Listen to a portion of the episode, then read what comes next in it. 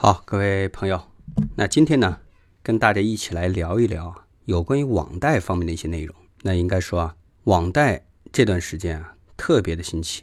当然呢，今天这样一期节目啊，如果说有可能啊，嗯，作为家长的听众们，也可以发给你上高中或者刚上大学的孩子们，让他们加强有关于网贷方面的一些知识的学习，避免网贷陷阱。那特别在近几年的互联网金融创新之下。普通人也越来越容易啊，从各种渠道借到钱了。那平时的时候，可能大家买理财产品，收益率百分之四，大家都可能觉得有点低。但是呢，到了借钱的时候，却忘记了利率的高低。其实最近看到很多网上借钱的一些悲剧啊，心里面说实话确实很不舒服。那我也知道啊，银行在网络上名声也不好，所以大家觉得中国这些银行都特别的黑。可还是想说一句呢。如果说真想借钱，大家还是去找银行吧。如果连银行都不想给你借钱的话，那你就要真的要想一想，自己到底应不应该去借钱。我们先来看一下啊，离大家最近的一些借钱的案例。那大家用的比较多的 APP 啊，可能就是微信了。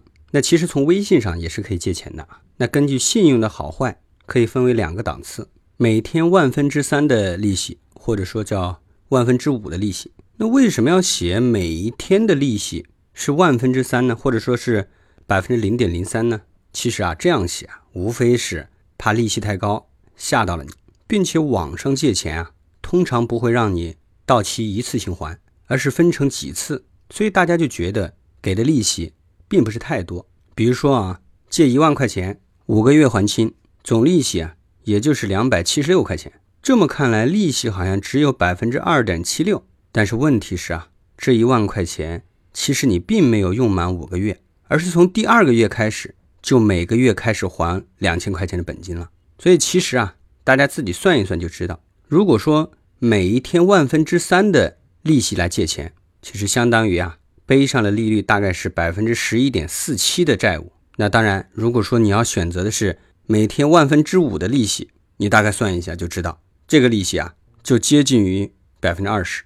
那如果说大家这样一算，你还觉得借钱的利息低吗？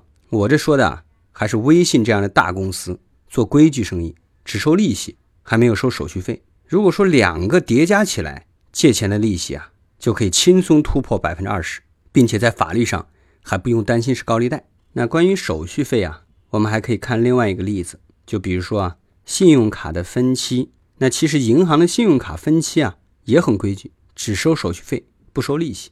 比如说一千块钱的账单，我办了三个月的分期，每个月如果只收百分之零点六的手续费，总共也才交了十八块钱的手续费，同样感觉没什么大不了的事情。但是我们来仔细啊来算一算，如果说每期按百分之零点六的手续费每个月收取，那最后的实际利率啊达到了百分之十一点四八，已经突破了百分之十啊。如果说每一期按照百分之一的手续费来每个月来收的话，那其实。年化的利率也达到了百分之二十以上，你还觉得这个是小钱吗？当然啊，有的银行比较厚道，不管分多少期啊，都是零点六的手续费。那有的银行啊就比较精明，会用各种方法打掩护，或者偷偷调高短期分期的手续费。那这就不是零点六和百分之一的区别了，而是年化收益率百分之十和百分之二十的区别。切记啊，上面的两种金融产品都还是合法的。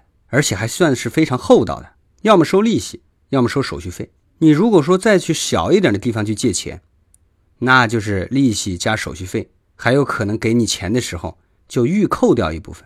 这种就属于九出十三归的游戏，这个也算是民间借贷的传统智慧了。比如说，刚好借十块钱，利息是百分之十，可如果你拿到手的时候就只有八块钱，借钱的真实利率就翻倍往上走，在法律上。依然不能算利率超过百分之二十四的高利贷。那今天这期节目做完呢，都不知道该讲什么道理？难道应该讲还不起钱的就不要借吗？或者说，难道应该讲好好听家长的话，不要乱借钱吗？每个月一分的利啊，在民间借贷里都不算低了。你才挣多少钱，就敢借利率百分之十以上的钱？所以啊，我觉得还是开头那句话：如果真想借钱，先去找银行。如果连银行都不肯借你钱，我觉得真的应该想一想，自己到底该不该去借这个钱了。今天的这期节目呢，到这里告一段落。也希望啊，给想要在小额贷款的机构借钱的朋友，或者说啊，给我们这些高中、